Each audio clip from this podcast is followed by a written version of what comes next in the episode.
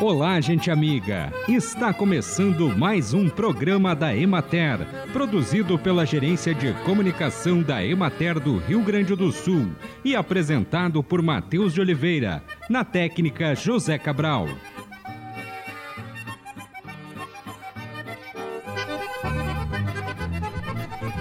As altas taxas de colesterol, a presença do diabetes e a pressão elevada podem comprometer a saúde do coração.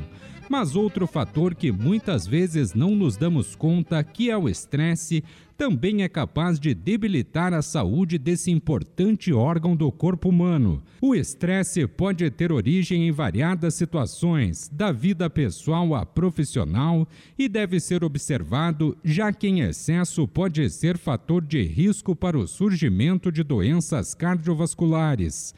Quem está estressado pode apresentar tremores, ritmo cardíaco acelerado, arritmia, suor excessivo, tontura e respiração acelerada. Os momentos e situações que causam estresse alteram o funcionamento do organismo, pois é alta a liberação de hormônios como a adrenalina e o cortisol, que podem elevar a pressão sanguínea e os batimentos cardíacos, aumentando o risco de infarto e AVC. A recomendação dos profissionais de saúde para esses casos é se exercitar. As atividades físicas reduzem o estresse e fortalecem o músculo cardíaco. Além dos exercícios, práticas como meditação, acupuntura, tai chi chuan, fitoterapia, entre outras, também podem ajudar. Novas variedades de morangueiro e uva desenvolvidas pela Embrapa foram apresentadas pela Extensão Rural aos produtores na parcela da fruticultura no espaço da Emater na Expo Inter 2023.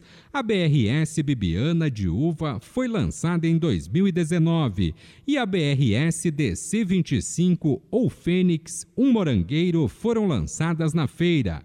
A nova variedade de morangueiro apresenta diferenciais tanto para os consumidores quanto para os produtores. Atendendo à preferência nacional, as frutas têm sabor mais doce e tamanho mais robusto. Já para os produtores, a nova cultivar se destaca pela precocidade do início da produção, além de frutos com boa firmeza, o que garante resistência ao transporte e durabilidade pós-colheita. O potencial produtivo é em torno de 1,2 kg por planta, com viveiristas licenciados pela Embrapa, o que possibilita a multiplicação de mudas no país, diminuindo a dependência dos produtores de cultivares estrangeiras. A Fênix vai viabilizar a chegada das mudas ao produtor na época ideal de plantio, permitindo a ampliação da janela de produção por até sete meses. Acompanhe agora o panorama agropecuário. Na regional da Emater de Pelotas, o clima foi bastante favorável ao desenvolvimento das hortaliças.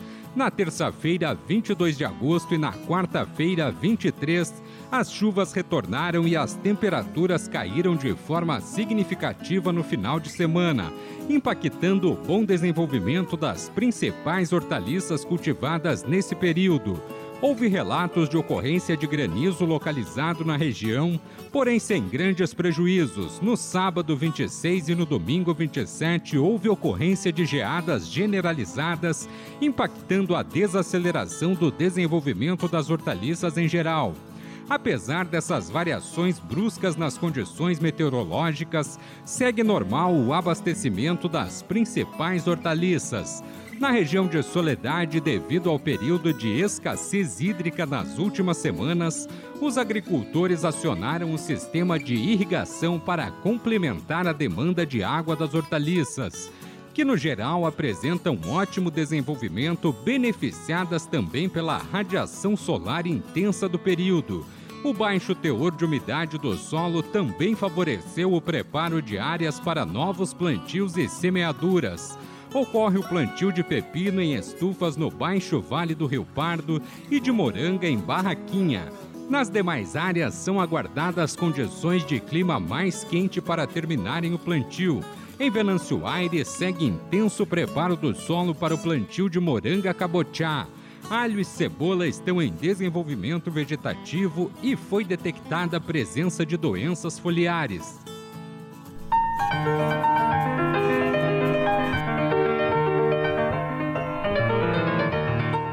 A Emater divulgou na manhã da terça-feira, 29 de agosto, durante a 46ª Expo Inter, os números iniciais da safra dos principais grãos de verão 2023-2024. O diretor técnico da instituição, Claudinei Baldiceira, apresentou a estimativa.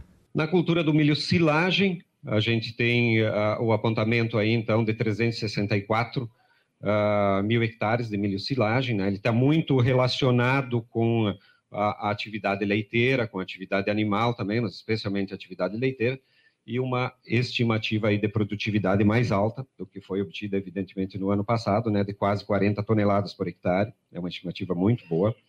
A produção também na ordem de 14 milhões de toneladas. E no milho silagem também se concentra aí especialmente Santa Rosa e Juí, que é uma região leiteira bastante significativa, na região de Lajeado, e outras regiões menor. E no milho silagem, sim, aí a gente tem uh, uma redução de quase 6% em relação à área cultivada no ano anterior, mas uma perspectiva de produtividade de 67% a mais do que na safra anterior e 58% em produção a mais também. Então, uh, embora, se analisa aí que embora a área seja menor, o agricultor faz a leitura que, pela estimativa do tempo, se tem um volume de produção maior e nas áreas onde a bacia leiteira é significativa, não se verifica, especialmente Soledade, uh, desculpe, Santa Rosa, Ijuí e Lajeado, e Soledade também, uh, o milho silagem, ele apresenta áreas maiores em relação a serem cultivadas em relação à safra anterior. E vamos agora então para a soja. A soja ela tem uma previsão de 6,7 milhões de hectares, uma estimativa de 3.327, 55 ponto alguma coisa, quase 55,5 sacas por hectare, e uma estimativa também de produção de 22, 22, 22 milhões de toneladas, 22,4 milhões de toneladas, né, com destaque muito significativo aqui para a região de Bagé, para a região de Santa Maria, né? depois vem as outras regiões aí, Juiz, Santa Rosa, né, com destaques uh, bastante significativos em área cultivada, mas em praticamente todo o estado do Rio Grande do Sul, com menor área, evidentemente, aqui na região de Lajeado, pela característica da região de Lajeado, uma área menor a ser cultivada. Região de Bagé, região de Santa Maria, região de Juí e região de Santa Rosa são as regiões que se destacam em maior fração, em maior quantidade de áreas cultivadas, né? seguida por essa, essa divisão do estado, esse meio do estado aqui, e como eu fiz referência, a região de Lajado é a região que menos cultiva uh, soja. O que, que nós temos de análise importante para a soja, né? A soja ela tem um apontamento aí de aumento de área, né?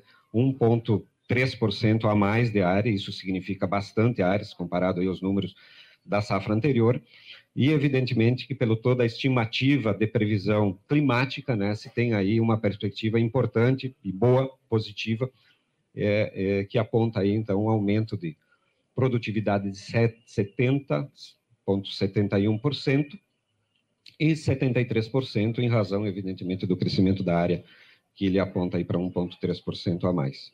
2023, 2024 em área, né? 8 milhões, 35 hectares, variação de 1,72, área 8,49 para a safra 2023-2024. E na produção também, então, se tem aí um consolidado. Esse consolidado é avaliando, avaliando todas as culturas, o arroz, o feijão, o milho e a soja, né? A soma das culturas safra anterior, safra atual, nós temos aí no consolidado total, então, um aumento de área, que esse é um número importante, positivo, de 1,72%. E uma estimativa de produção de 49,13% uh, em relação à safra anterior. Então, os números, pode-se dizer que eles são positivos e esperamos que o clima né, uh, sejam positivos né, uh, também na, naquilo que, que está se lançando aí como perspectiva. E assim encerramos mais um programa da Emater. Um bom dia a todos vocês e até amanhã neste mesmo horário.